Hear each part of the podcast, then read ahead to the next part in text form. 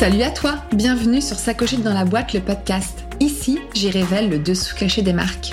Moi, c'est Morgane. Je suis entrepreneur, créatrice, dompteuse de marques, mais aussi auteur. Et surtout, je suis une serial cogiteuse. Dans ce podcast, seul ou en bonne compagnie, je t'embarque avec moi pour mieux comprendre les recettes secrètes du succès d'un projet. Et par succès, j'entends aussi l'idée d'une marque bien dans ses baskets. Allez, c'est parti.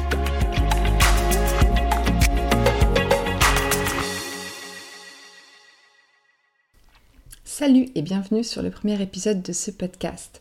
J'ai voulu revenir un petit peu sur l'histoire de Sacochette dans la boîte et finalement comment tout ça a démarré parce que je suis convaincue que ça peut aider celles et ceux qui aimeraient se lancer et se mettre à leur compte. Et en même temps, je trouve que c'est pas mal de commencer par le commencement.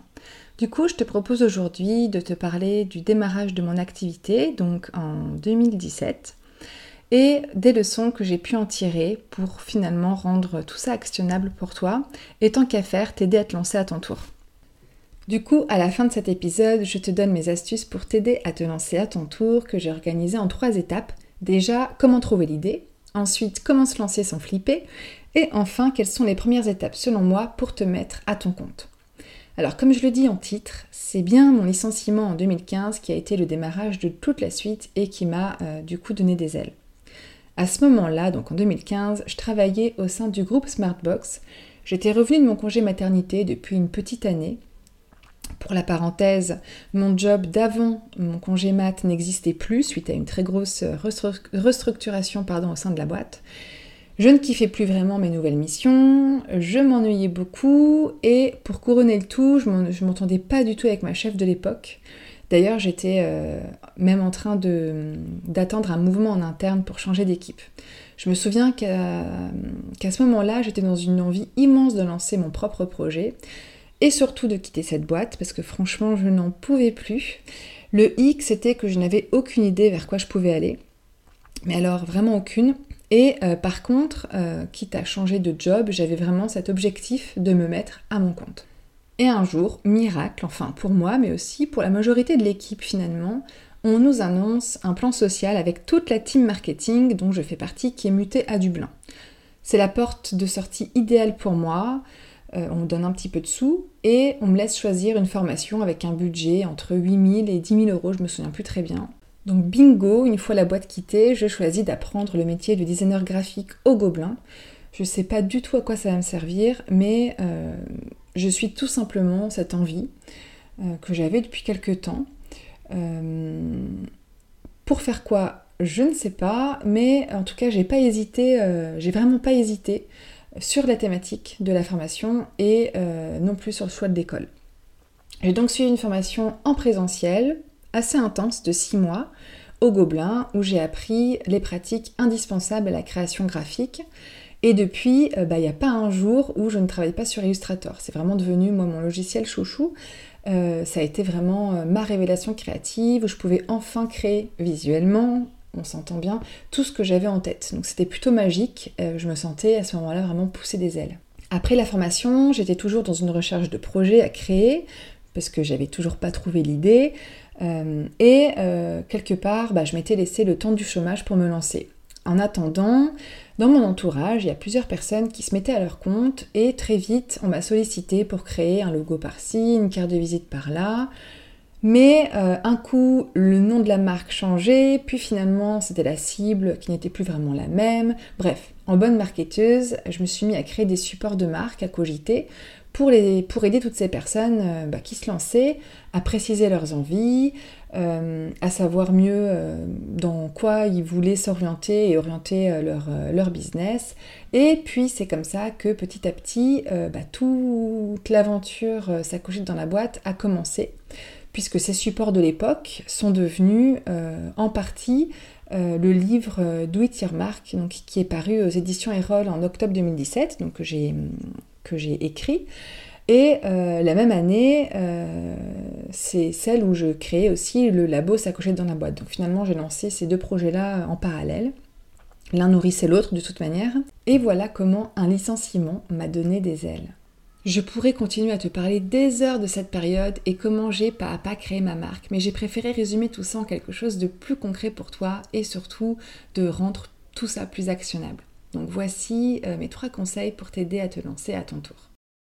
Donc déjà, comment trouver l'idée? Quand j'étais à la recherche d'idées, je me souviens que je passais beaucoup de temps sur mes loisirs et sur ce que j'aimais particulièrement faire en dehors du travail. J'avais cette obsession de gagner en compétences et de tout savoir sur mes hobbies. Peut-être que ça allait, euh, je sais pas, débloquer euh, une nouvelle idée ou euh, le fameux projet que j'attendais depuis quelques temps. À l'époque, par exemple, j'avais cette passion du do it yourself. Et c'est d'ailleurs peut-être pas un hasard si j'ai appelé mon livre Le do it your mark, le do it yourself appliqué à la marque. Bref, du coup, je me souviens qu'à ce moment-là, donc en moment de, quand j'étais vraiment dans la recherche d'idées, de projets, je lisais beaucoup, euh, j'allais à des salons, je regardais des reportages, je créais vraiment pas mal de choses à la maison et j'essayais vraiment d'aller chercher des sources d'inspiration un peu à droite à gauche. À ce moment-là, il n'y avait pas encore de podcast, donc à l'époque, il n'y avait pas de podcast et Instagram n'était pas encore trop connu. Par contre, euh, je me souviens que je passais beaucoup de temps à suivre des blogueuses. Donc euh, là, c'était vraiment le moment où les blogueuses étaient on va dire, avait le vent en poupe. Je me souviens que je suivais euh, notamment Jésus Sauvage, euh, Make My Lemonade, euh, Verserise, il y avait aussi Dieu Créa, bref, il y en avait pas mal qui aujourd'hui sont, toujours, sont toujours en activité d'ailleurs, que je continue à suivre, donc c'est rigolo de voir comment elles, elles ont pu évoluer de leur côté. Et voilà, c'était vraiment une manière pour moi de m'inspirer vraiment de manière hyper intense euh, j'enviais terriblement ce qu'elle faisait, tout ce qu'elle partageait. Je me disais, mais comment elles arrivent à faire tout ça? Et je passais aussi pas mal de temps sur Pinterest. Donc si je devais résumer, euh, la meilleure façon pour moi d'avoir euh, la bonne idée, c'est finalement d'en avoir beaucoup. donc pour ça, bah, franchement, faut pas limiter ses recherches et faut mettre sa curiosité en mode activation intense. Euh, aujourd'hui, je reste toujours hyper curieuse de l'entrepreneuriat en général parce que c'est vraiment quelque chose qui me plaît, euh, euh, qui me plaît beaucoup. Voilà, je suis entrepreneur, mais toute la sphère entrepreneuriale, on pourrait dire me passionne quelque part, même si c'est peut-être un mot très fort, mais non, c'est vraiment ça, parce que finalement la passion, c'est allier ses compétences et ce qu'on aime faire, et c'est vraiment du coup une passion pour moi. Et d'ailleurs, j'ai toujours dit que j'avais cette passion du marketing depuis longtemps. Euh, donc je pense que aujourd'hui que je sois vraiment euh, sur ce truc-là de l'entrepreneuriat, ça m'étonne pas plus que ça. Par exemple, j'adore lire euh, Management Magazine. en termes de, en termes de, on va dire plus de tout ce qui concerne l'entrepreneuriat, le business, j'aime beaucoup aussi les magazines Les Confettis j'ai tous les volumes. Euh, après, bon, des magazines peut-être moins business, peut-être pas business non plus, euh, plus entrepreneuriaux et créatifs. Il y a le magazine Flow que j'aime beaucoup. Et puis après, bah, forcément, il y a les podcasts. Hein. J'en écoute depuis, euh, depuis, que, depuis, que, depuis que je pense les podcasts sont sortis, j'en écoute. Il y a pas mal de blogueuses d'ailleurs qui se sont reconverties assez, assez vite en tant que podcasteuse. Donc voilà, j'écoute quand même pas mal de podcasts et c'est une source d'inspiration pour moi qui est, euh, énorme. Euh, j'adore euh, notamment The Boost, j'adore le, podcast In Power, le podcast également Le Gratin. Et puis franchement, il y en a, il y en a plein d'autres. Je pourrais en citer d'autres. D'ailleurs, je mettrai les liens dans le descriptif du podcast. Et euh, je suis aussi des formations, des ateliers euh, sur pas mal de sujets euh, sur l'entrepreneuriat pour voilà, s'il y a des thématiques que je trouve intéressantes et que je ne maîtrise pas suffisamment. et des ateliers aussi qui pourraient être intéressants et pertinents. Par exemple, ce matin, j'ai suivi une retraite créative organisée par Traverse. Je ne sais pas si euh, si tu connais, euh, mais euh, c'est un peu l'école de la formation, de la créativité plutôt, de My Little Paris. Voilà. Et donc le sujet ce matin, c'était les 7 tendances qui vont vous faire aimer la rentrée avec le planning strat et j'ai trouvé ça hyper intéressant. Voilà, c'est toujours une autre manière de faire travailler sa curiosité. Et l'idée, c'est de toujours apprendre. voilà, c'est vraiment ce que moi je donnerais comme conseil avant toute chose. Ensuite, euh, comment se lancer euh, sans flipper? Et là, euh, bah, en fait, j'ai pas mille solutions à te donner, mais j'en ai au moins une, en tout cas la principale selon moi, pour ne pas flipper quand tu te lances, c'est d'avoir un matelas financier pour être serein, sereine. Et surtout pour ne pas démarrer avec cette espèce de pression de tout de suite gagner de l'argent. Parce que c'est ce qui risque de te faire prendre les mauvaises décisions, parce que tu seras dans une situation d'urgence et ça peut clairement t'éloigner de la réussite ou te mettre dans un rythme de travail malsain et vraiment intenable pour la suite. Donc ici, l'idée, euh, c'est d'avoir des sous de côté pour te permettre de tenir, euh, disons, 3, 6 ou 12 mois sans rémunération. Donc finalement, c'est à toi de voir le matelas financier que tu te fixes hein, pour te lancer. Mais cet argent, il est censé payer bah, les dépenses engagées pour te lancer, donc euh, toutes tes dépenses bah, liées à ton activité professionnelle, mais aussi toutes tes charges personnelles. Et ce matelas, il peut aussi permettre de te laisser un peu de temps pour trouver un boulot, si jamais tu en avais le besoin. C'est aussi l'objectif. Donc finalement, ce matelas, bah, il permet de supprimer la peur financière qu'on peut avoir au moment de se lancer, parce qu'elle représente un pourcentage important des raisons pour lesquelles certaines personnes ne se lancent pas. je trouve ça quand même très dommage, parce qu'il y a pas mal de solutions qui existent pour avoir justement cette petite somme de côté. Euh, on peut demander à un proche euh, de nous prêter euh, de l'argent, on peut faire un emprunt à sa banque, on peut passer par un financement participatif en crowdfunding, on peut faire un report d'échéance de crédit avec sa banque aussi, c'est possible, on peut vendre des biens à soi, on peut prévoir aussi son lancement bien avant en mettant de côté un petit peu d'argent tous les mois. Bon bref, il y a vraiment pas mal de solutions qui existent. Pour ma part, j'avais donc euh, un peu de sous de côté euh, avec le licenciement et tout de suite, bah, j'ai bloqué cette somme justement pour mon matelas financier. Donc ça devait représenter 10 euh, ou 12 000 euros, il me semble, que j'ai dédié au cas où je ne dégagerais pas de chiffre d'affaires les premiers mois de lancement. J'avais aussi deux ans de chômage qui m'ont permis de me laisser un peu de temps et bah, finalement d'être plutôt sereine côté timing et ça c'est quand même pas négligeable.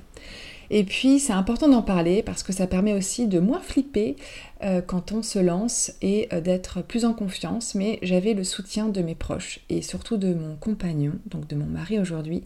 Et ça c'est hyper important pour donner euh, du poids à son projet et pour se donner encore plus de chances de réussite. À l'époque, donc on avait deux enfants en bas âge, on avait une maison, qu'on avait achetée il y a quelques années, donc pas mal de charges à honorer aussi tous les mois.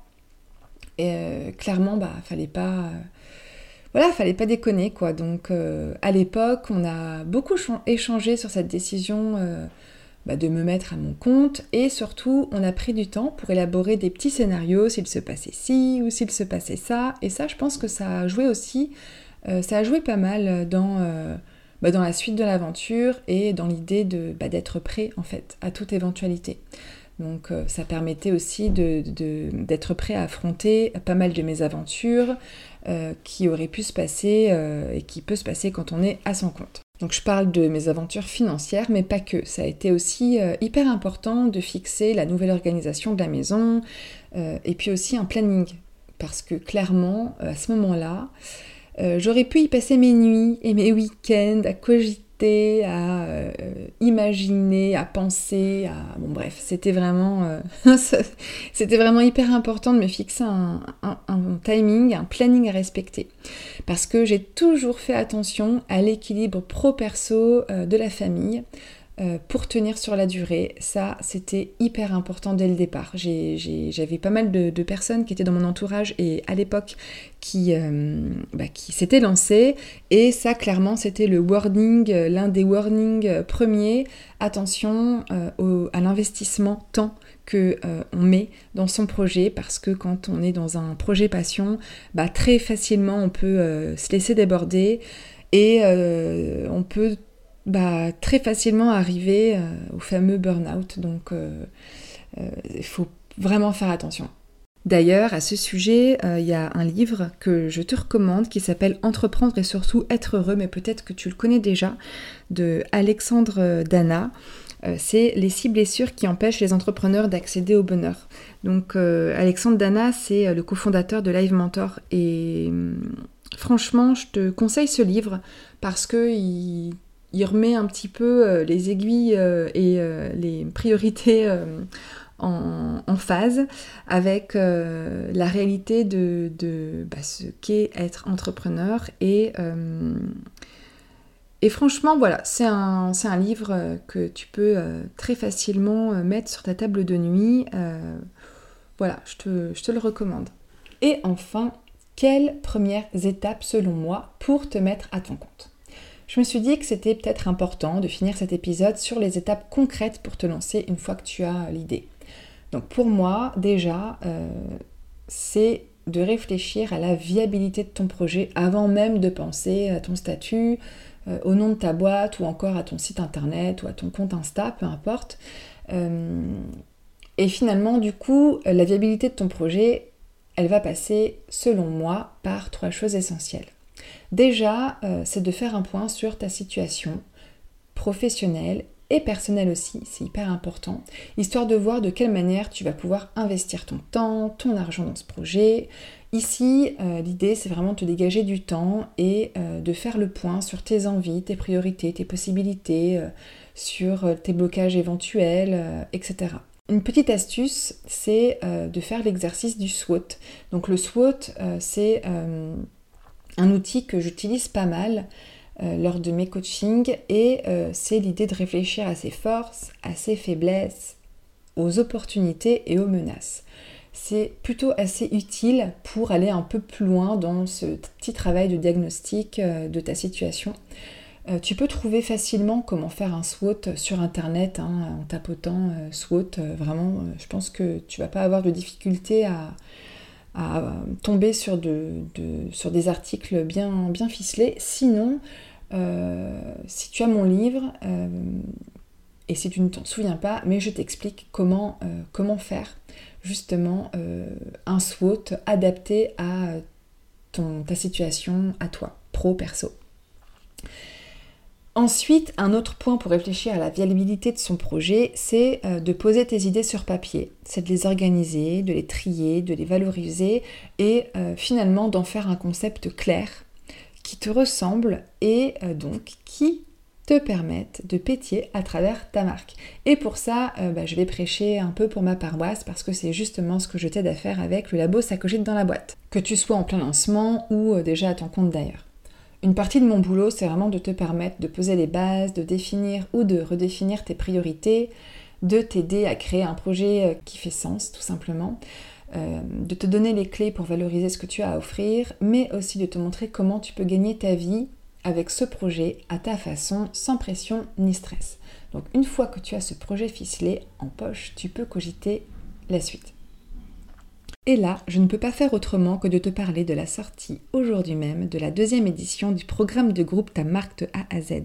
Et oui, c'est l'aventure qui redémarre. Ce programme, je l'ai lancé en mars 2022 et c'est aujourd'hui mon offre signature. Ce programme, c'est 4 mois d'aventure au cœur de ta marque et plus encore de ton business tout entier. Et c'est aussi un voyage intérieur assez puissant qui peut secouer et ce n'est pas les passagères de la première édition qui diraient l'inverse. Donc le top départ, c'est aujourd'hui. Nous sommes donc aujourd'hui le 5 septembre 2022 pour un décollage lundi 3 octobre et il y aura deux éditions tous les ans, en mars et en octobre. Alors si ça te parle, tu peux en découvrir davantage sur la page dédiée du programme sur le site Sacogite dans la boîte et surtout tu peux aussi t'abonner à la liste d'attente, j'y réserve quelques surprises. Et du coup, pour cogiter la suite et réfléchir à la viabilité de ton projet, euh, bah, quelque part, c'est euh, de rentrer dans le concret avec ce qu'il va te falloir pour activer la machine et te lancer. Parce que c'est primordial de savoir exactement où est-ce que tu mets les pieds euh, et de t'organiser. Donc déjà, tu vas pouvoir réfléchir bah, à un business plan parce que c'est quand même le truc à faire quand on parle de viabilité de ton projet financièrement. C'est juste hyper important, savoir de quelle manière tu vas pouvoir vivre de cette activité. Tu vas aussi pouvoir lister finalement tout ce qu'il y a à faire pour le lancement de cette, euh, de cette activité. Tu vas pouvoir aussi, euh, je sais pas moi, te rendre compte que tu vas avoir besoin de telle formation ou de telle expertise. Tu vas pouvoir aussi euh, lister les personnes ou les entités que tu vas devoir solliciter, les dépenses à prévoir, les timings à préciser. Et là, bah, finalement, je ne peux que te conseiller de mettre en place un rétro-planning. donc c'est un un espèce de, document. En général, tu le fais sur un support euh, papier ou tu peux même le faire sur, euh, sur une page web. Et personnellement, moi, j'aime bien prévoir des rétro-plannings sur six mois. Euh, mais évidemment, tu peux le dérouler sur une plus petite ou même sur une plus grande période. L'idée du rétro-planning, c'est vraiment d'avoir tout ton lancement sur, sur papier et tout au même endroit les timings, donc avec les dates plutôt exactes, euh, les temps de production, euh, les personnes à contacter, vraiment, euh, moi j'ai même, euh, j'ai même intégré tout mon planning édito. Donc tout ce que j'ai prévu de programmer, les thématiques principales que j'ai prévu de programmer sur Instagram, sur mon podcast, sur mon blog, etc. Ben, en fait, je peux les retrouver aussi sur ce rétro-planning là. Ça me permet d'avoir vraiment une vue d'ensemble de toutes les tâches que j'ai à faire et de toutes les dates qu'il ne faut surtout pas que je loue pour être clair sur mon emploi du temps et euh, de réussir à sortir ce que j'ai prévu euh, dans les temps. D'ailleurs, euh, pour avoir une idée un peu plus précise de la manière dont j'organise moi les rétro-plannings, n'hésite pas à t'abonner à la Pepsletter. Donc la Pepsletter, c'est la newsletter du labo Sacochette dans la boîte. Bah, je peux en profiter euh, pour en parler euh, du coup ici parce que j'en ai pas encore parlé avant. C'est vraiment l'endroit où je parle des nouveautés euh, du labo, mais c'est aussi la newsletter mensuelle où je donne pas mal de conseils et d'astuces de cogiteuse pour s'épanouir à travers sa marque. Voilà. C'est aussi là où tu reçois les infos sur la boîte à outils du labo Sacochette dans la boîte, c'est-à-dire les ressources gratuites que j'ai plaisir à te partager, même si au moment où j'enregistre cet épisode de podcast, la boîte à outils est en pleine restructuration mais pas pour longtemps. Donc si ça t'intéresse, je te conseille de rester dans les parages. Et avant de te quitter, j'avais envie cette semaine de te laisser en cogitant ceci. Donc c'est une phrase, euh, plutôt une citation de la poétesse Maya Angelou qui résume parfaitement bien l'idée du succès et c'est aussi ce que je te souhaite dans ta vie. Le succès, c'est vous aimer vous-même, c'est aimer ce que vous faites et c'est aimer comment vous le faites. Et voilà, j'espère que cet épisode t'a plu. Si c'est le cas, n'hésite pas à laisser un commentaire, à le partager autour de toi, sur les réseaux sociaux, à te sacocher dans la boîte, et le must à mettre 5 étoiles sur ta plateforme d'écoute. C'est tellement motivant d'avoir vos feedbacks. Et si tu découvres ce podcast, tu peux aller faire un tour sur le site www.sacochetdansLaBoîte.fr pour écouter de nouveaux épisodes et pourquoi pas cogiter ta marque à ton tour. Parce que mon truc à moi au quotidien, c'est de t'aider à pétiller à travers ton aventure entrepreneuriale. En tout cas, merci d'avoir pris le temps de m'écouter jusqu'ici et je te donne rendez-vous très vite dans un nouvel épisode. Allez, salut